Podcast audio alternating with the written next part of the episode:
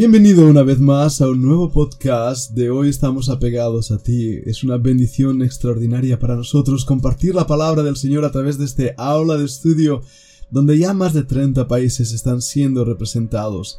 Esta semana estamos estudiando la importancia de la integridad.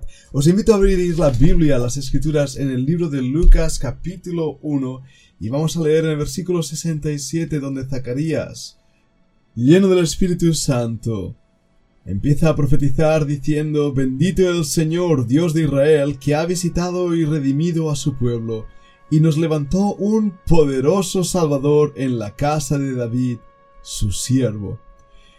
Estamos viendo la importancia de estos grandes hombres de Dios, entre ellos Zacarías, Juan el Bautista. Hemos visto realmente su carácter espiritual, cómo ellos tenían una comunión con Dios tan preciosa y tan cercana. En el canto de Zacarías, o mejor dicho, en esa profecía de Zacarías, él vuelve a mostrar la importancia de la redención dada por Dios mismo a Israel, el santo, el santo Dios, el Señor Dios de Israel. Ha visitado y redimido a su pueblo, nos dice, y nos habla de un poderoso Salvador. Es ahí donde quiero empezar hoy. Ese poderoso Salvador es ni más ni menos que el Señor Jesucristo, quien murió por nuestros pecados, quien en aquella cruz maldita del Gólgota cargó sobre su bendito y precioso cuerpo la culpa que nosotros teníamos y sufrió el castigo que nosotros merecíamos. Cuando hablamos de integridad, no cabe duda alguna que Cristo Jesús fue un poderoso Salvador, poderoso en cuanto a la eficacia de su salvación, poderoso en cuanto al alcance de su salvación, poderoso en cuanto a que Él mismo era Dios, poderoso en cuanto al resultado de su salvación, venciendo la muerte, el pecado, dándonos la vida eterna a todo aquel que cree.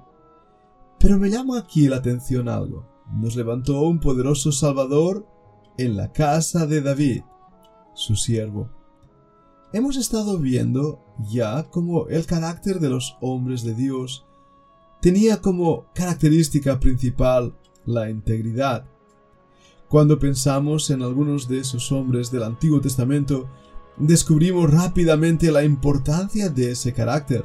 Lo veíamos ayer en el podcast, pero recordemos por un momento la definición que la misma RAE nos da sobre qué quiere decir integridad.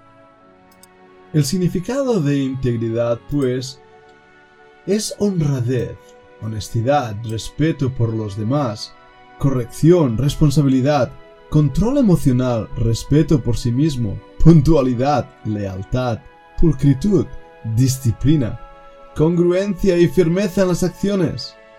Así pues, en general, una persona íntegra es alguien en quien se puede confiar el carácter de los hombres de Dios era integridad. Sin duda alguna, ¿verdad? Me diréis. Pero, un momento. ¿David era un hombre íntegro? Bueno, la Biblia nos da la respuesta. Vayamos un momento al Salmo 78 y versículo 72. Leamos lo que ahí se nos dice. De hecho, voy a empezar a leer en el versículo 70, donde dice eligió a David su siervo. Otra manera de reconocer a David, el siervo de Dios, tal como lo hizo Zacarías en el libro de Lucas. Eligió a David su siervo y lo tomó de las majadas de las ovejas. Detrás las faridas lo trajo, para que apacentase a Jacob su pueblo y a Israel su heredad. Y los apacentó, conforme a la integridad de su corazón los pastoreó con la pericia de sus manos. Qué bendición ha sido para mí leer este versículo pensando en mi misma labor como pastor de iglesia. Tengo que pastorear al rebaño con la pericia de mis manos, tengo que apacentarles conforme a la integridad de mi corazón. Bien, sin duda alguna el dulce cantor de Israel, David, el siervo de Dios por excelencia, aquí nos dice que tenía un corazón íntegro. Me llama la atención la realidad de su vida llena de contrastes, de luchas, de, sufrimientos y temores, terrores, pero también de grandes pecados. Recordad que pecó con Betsabé, no yendo a la batalla, también abrió la puerta para su holgazanería y por lo tanto el pecado. Planeó el asesinato de Urias, se llenó de orgullo al contar sus propias tropas y manchó sus manos con sangre, por lo tanto no pudo levantar el templo. Alguien me preguntó si esto era un hombre siervo de Dios, un hombre íntegro. Puedo ver que su vida era una vida de contraste y a pensar en ello y recordar la definición de qué significa justamente íntegro, me pregunto si él lo fue. Honrado, honesto, Respetó a los demás, corrección, responsabilidad, control emocional, respeto por sí mismo, puntualidad, lealtad, pulcritud, disciplina, congruencia y firmeza en las acciones. Bueno, contemplando la vida de David no parece que fue exactamente eso. Y sin embargo, la Biblia habla de él que fue un hombre íntegro. ¿Cómo podemos llegar a una armonía bíblica al entender esto? No cabe duda alguna que David fue un hombre, y como tal un pecador, que cayó en el pecado, cayó en la trampa de su propio corazón. Pero había algo en él que le hizo destacar mucho más que otros hombres, que tan siquiera cometieron los errores y pecados que David cometió, pero que estaban tan llenos de sí mismo y tan enorgullecidos por sus propios logros, que jamás escucharon las palabras de Dios. Este es mi siervo, un hombre íntegro. Se nos dice del mismo David que tenía un corazón conforme al corazón de Dios. No hay piropo mayor que este. No hay palabras mayor que tener un corazón conforme al corazón de Dios. Y sin embargo, mira a David, mira sus noches escapando de sus propios enemigos, de su propio hijo, que quería usurpar su trono, escondiéndose de Saúl en las cuevas, uniéndose a hombres que tan siquiera no eran ni judíos ni israelitas, y convirtiendo a esos hombres en verdaderos valientes de la fe. ¿Qué es lo que había en David que, a pesar de sus pecados y errores, le hizo ser un gigante de la fe y un siervo de Dios poderoso, al punto que el salmista dice que era un hombre íntegro. Creo sinceramente que la diferencia entre David y otros hombres se encontraba en su corazón. Cometió errores, pero nadie se arrepintió como lo hizo David en el Salmo 51 o en el Salmo 34.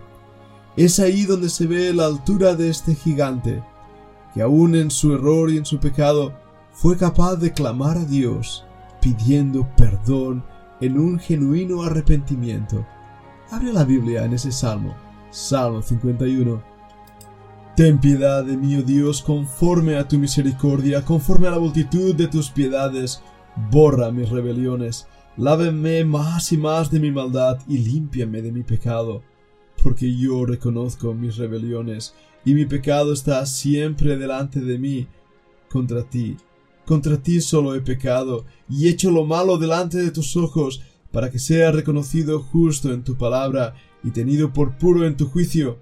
He aquí, en maldad he sido formado, y en pecado me reconcibió mi madre. He aquí, tú amas la verdad en lo íntimo, y en lo secreto me has hecho comprender sabiduría.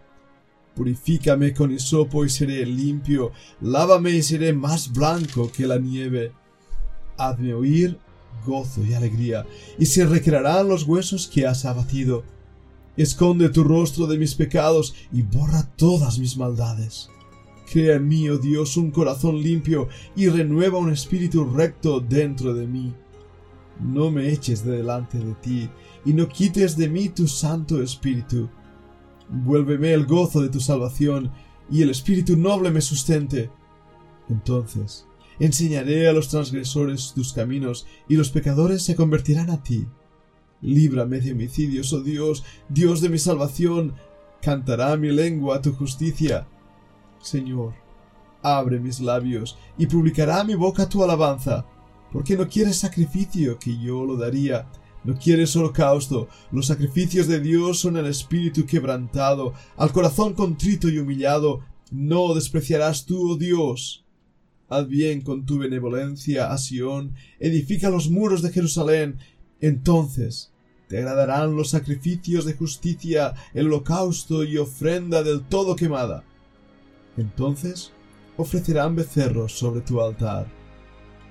David confiesa aquí su pecado, nos abre su corazón, nos hace ver la necesidad de su propia alma, clamando a Dios, diciéndole, hey Dios, he pecado contra ti, he pecado, no soy digno de ser llamado tu hijo. Palabras del hijo pródigo cuando volvió a casa de su padre. ¿Os dais cuenta? Porque David era un hombre de integridad. Sí, cayó en el pecado, pero cayó en dirección a la cruz. Vamos a hablar de ello en la segunda parte de este podcast.